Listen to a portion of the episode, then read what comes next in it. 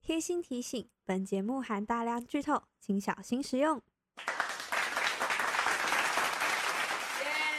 耶！那本集呢，就是如标题，我们要来讨论《月刊少女野崎同学》到底为什么没有第二季，顺便从出版社、动画公司、呃制作委员会等等的角度来讨论分析，带大家稍微理解一下动画产业到底在讲什么。对，然后对于第二季有没有的部分，也是纯属我们的推测啦，就听听就好。喂对，然后嗨，大家好，我是阿然，大家好，我是友友，十秒之后的音乐就开始啦。耶！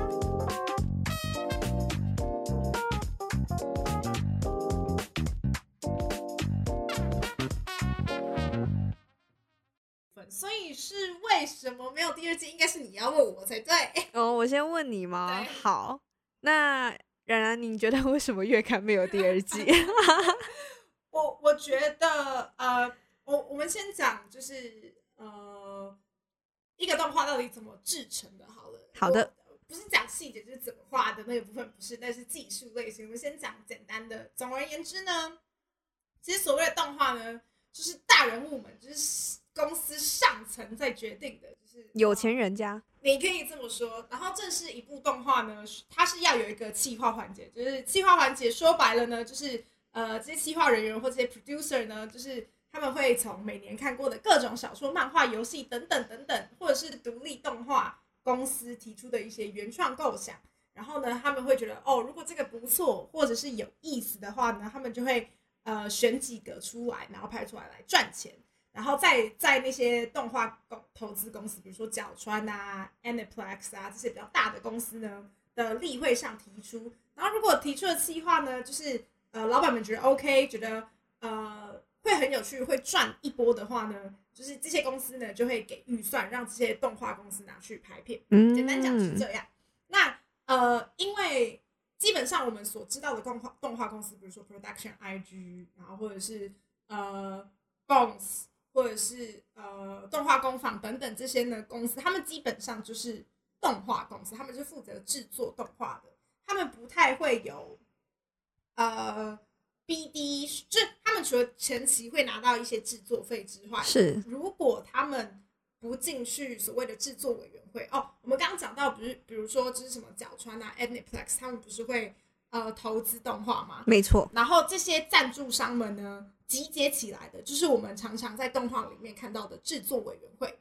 对，那这些制作委员会呢，简单讲呢，就是分摊风险，嗯利哼，益均沾。所以假设如果动画公司，我们刚刚讲到的，呃，Production IG 或者是呃动画工司坊，对对对，这这几间，如果他们呃这些制作公司没有加入制作委员会的话呢，除了一开始的制作费，就是原画啦、监督啦、呃音乐等等，就是他们是拿不到除了前期制作费的费用的。哦，所以就是后期的费用他们没有份，对你，你你可以这么想，简单分是这样啊。但是现在的产业当然复杂很多，我们不能一概而论。但是嗯哼简单讲是这样，就是如果他们不在制作委员会，也就是说，如果他们不是投资方，他们是没有办法从，比如说我们不是常常看到呃公仔或者是一些徽章，或者是很多就是周边产品，是，他们这些动画公司可能都是没有份的，因为他们没有投资。嗯，对对对，简单讲是这样。月刊少女野崎同学的制作委员会的名单到底是谁？我稍微帮大家看了一下呢，我不知道。 我去我去扫了一圈，我其实没有看到就是很细节的名单啦，就是有做功课了，但没有办法，对，就是我的能力有限。如果知道的听众朋友，其实可以告诉我。那我们先讲动画公司，动画公司就不是猜测了吧？动画公司本身就是动画工坊，然后动画工坊做过什么呢？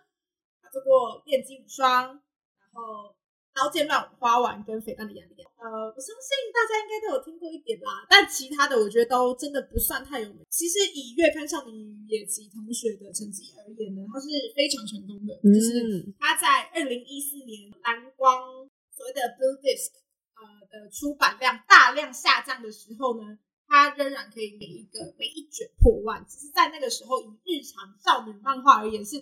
非常非常厉害的。这就很多人买，对，简单讲超多人是买，，很多人买了这样，所以呃，如果以动画公司假设他们在 BD 的呃销售量上面有办法赚到钱的话，其实以动画公司的立场而言，应该是没有什么不做月刊少女野崎同学第二季的理由。我自己是这样想的。嗯，但因为我们不知道呃动画工坊它到底是他们自己提计划到呃就是 Square Enix，就是后面会讲到的月刊少女的出版社，嗯哼，不知道是他们提计划给这些出版社跟这些投资。呃，者来说，哦，来投资我，我要做月刊少女野崎同学，还是 Square Enix 找下面的动画公司来帮他们做月刊少女野崎同学，我不知道。所以这中间动画公司到底可以赚动多少？动画工坊本身可以赚多少呢？我们不知道。对我们不知道。那赞助商就像我讲的，我刚刚其实是没有查到的，但是呢，我觉得多多少少角川说不定有投资一些，因为在呃他们的制作的名单里面呢，有出现角川的呃 Media Factory。就是负责音乐的部分，然后我就想说，因为角川其实本身也是会投资一些非角川出版的一些作品的，嗯，所以我觉得说不定角川也有就是投入一些钱在月刊少女野崎同学上面的。观察入围，对，但是这这都只是猜测啦，就是呃，说不定是因为他的赞助商不多，所以嗯他才没有呃继续做下去的意思。这样简单讲啦，制作公司的收益吼，基本上就是前期的一笔费用啦。那呃，制作公司就是所谓的打工仔，也对，呃，跟我但们一样，没错，都是跟各位社畜们一样，没错大家都只是资本主义下面的小小的一颗螺丝 啊。啊，太多了，太多了。对，嗯，所以嗯，差不多是这样。那出版社的立场，月刊少女野崎同学这一部，它在网络上连载的平台是一个叫做“杠杠 Online”。对，那它同公司的话有月刊少年杠杠的《钢之炼金术师》，这应该是大家都听过，我们也讲过的对。嗯那还有《绝院的暴风雨》。那它另外一个月刊《Dream Fantasy》，它是有黑执事，黑执事就更不用说了，应该大家都会知道吧？啊，对啊就算，不那么看过红，也会也会知道。对，嗯一定有耳闻。那还有对潘朵拉之心，就是我们前几集有提过的瓦尼塔斯的手记的前一个作前一个这个作者前一个作品。它的出版社就是刚刚前面有提过的 Square Enix。那嗯它也有分出版的部分，还有游戏的部分。那游戏的方面，虽然我们可能没有很懂，对，我们这不太对，但是它总而言之也有发行了，大家应该都会知道的《最终幻想》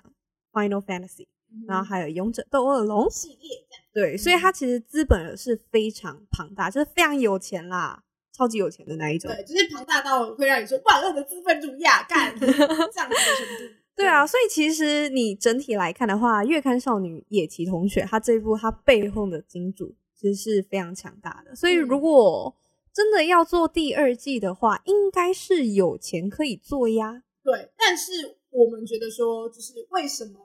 呃，为什么出版社这么有钱还不做第二季的另外一个原因呢？我自己得出的结论是，呃，因为庄选就是《月刊少女野崎同学》的作者呢，他本身出了很多周边产品，嗯非常多，就是多到那种可能几个月就来一份新的，几个月就买不来一份完新，对，可以说是买不完。然后在这样子的情况下，就是在没有动画宣传的情况下，他仍然有这样子的成绩的话，会不会就让他们的公司觉得说，哦，那我就不用投资啦、很有可能，对，就是反正他怎么样都卖得好，我对为什么还要花一笔钱去做一个动画呢？对，而且还是第二季，因为第二季其实就没有宣传效果，第一季才有嘛，因为大家还不了解。但第二季嗯其实就是会看的人就会去看，不会看的人其实就不会看了。那是不是有可能因为这样子的原因，他们就不做第二季？我是这样猜测的。对啦，嗯就是也只能猜测。对，就是反正我们不懂资本界大佬的想法没错，那关于作者的部分呢？其实我自己觉得，呃呃，这个就是没有任何的官方说法啦。我自己觉得作者应该本身会很乐意，因为他在上一部作品王样老师的时候，他就出了，因为王样老师是完全没有动画化的，嗯，然后呃，很我的意可思是惜，对，非常可惜。然后我的意思是说，就是他在没有动画化的情况下，出了超级多周边跟超级多的 drama CD。呃，所谓的 drama CD，我觉得大家都应该知道，但简单讲呢，就是根据漫画的内容做成